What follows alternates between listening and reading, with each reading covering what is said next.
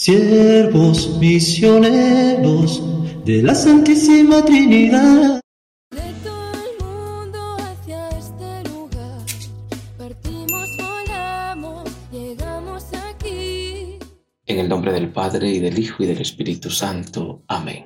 Queridos hermanos, les saluda el hermano Cristian Manzanares, siervo misionero de la Santísima Trinidad, desde nuestra casa del posnoviciado en la Estrella, Antioquia, Colombia para compartir el Evangelio que la Iglesia nos ofrece para este jueves de la decimoséptima semana del tiempo ordinario.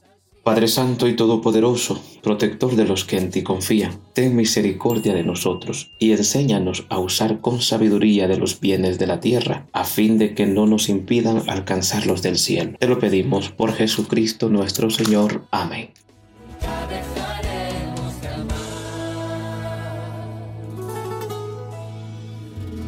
Que siempre estás buscándote. Ven a descubrir, ver lo que yo vi. El Evangelio de este día está tomado de San Mateo, capítulo 13, versículos del 47 al 53. En aquel tiempo Jesús dijo a la multitud, El reino de los cielos se parece también a la red que los pescadores echan en el mar y recoge toda clase de peces.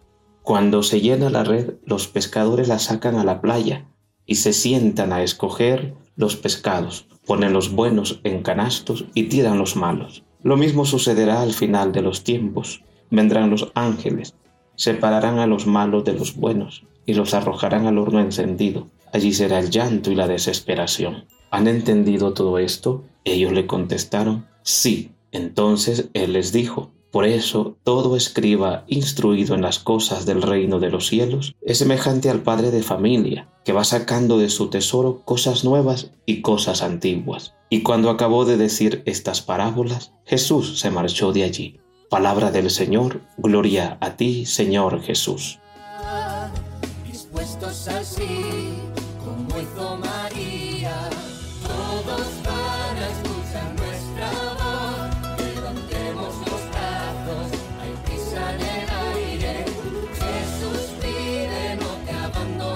Desde hace unas semanas se nos ha ofrecido como texto para meditar durante la feria del tiempo ordinario, como primera lectura el libro del Éxodo, y nos viene acompañando en este ciclo tanto los domingos y en esta semana el Evangelio de San Mateo.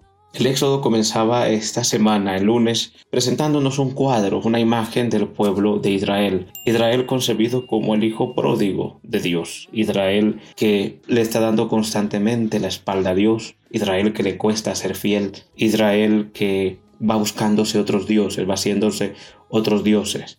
Va buscando refugio en otras cosas y se va alejando del verdadero Dios. Empezaba el lunes diciendo se hicieron un becerro. Pero Dios siempre está con Israel, siempre lo acompaña porque es ese Padre que ama entrañablemente a su Hijo, no lo deja, no lo abandona, no lo rechaza. Aunque le falle, lo sabe perdonar, lo sabe acompañar, lo sabe atraer, sabe estar ahí siempre para Israel, porque Dios es un Padre de amor, un Padre de misericordia que se conmueve ante su Hijo, Israel.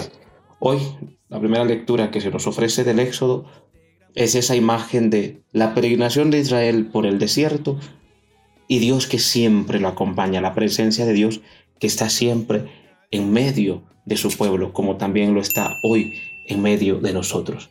Y en los evangelios, este cuadro de parábolas que le hemos escuchado los domingos y que pues estos días, esta semana también se nos van presentando la parábola del trigo y la cizaña, la parábola del, tesoro escondido, la parábola de la levadura y ahora pues la parábola eh, de, la, de la red. Y, y eso pues estas imágenes que utiliza Jesús, estas parábolas para explicar el reino, el misterio del reino de los cielos.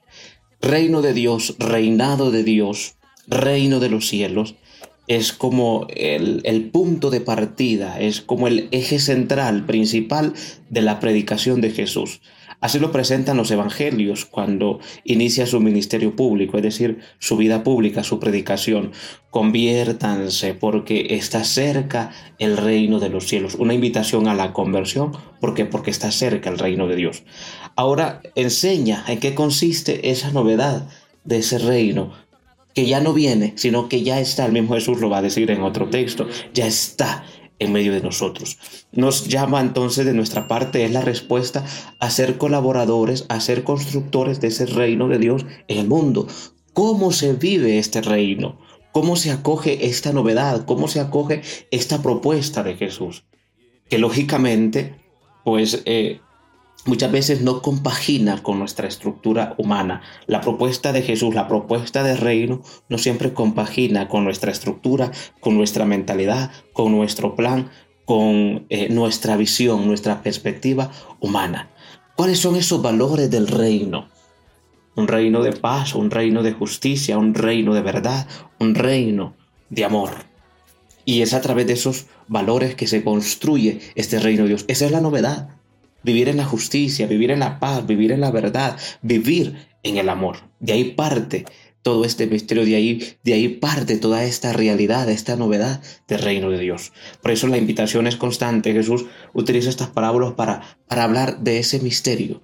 Y la respuesta es urgente. Somos llamados, somos invitados a construir este reino de Dios. ¿Cómo? Viviendo los valores de este reino. La justicia, la paz, el amor, la verdad, la fraternidad. Y esa es la novedad que nos trae Jesús. Que el Señor nos dé su gracia para abrirnos a su novedad, a ser constructores de su reino y a responder a la propuesta que nos trae. Que tengan un feliz día, que Dios les bendiga.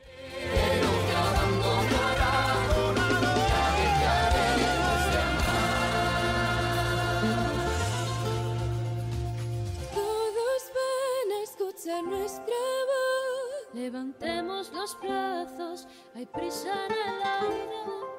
Jesús vive, no te abandonará. Nunca dejaremos de amar.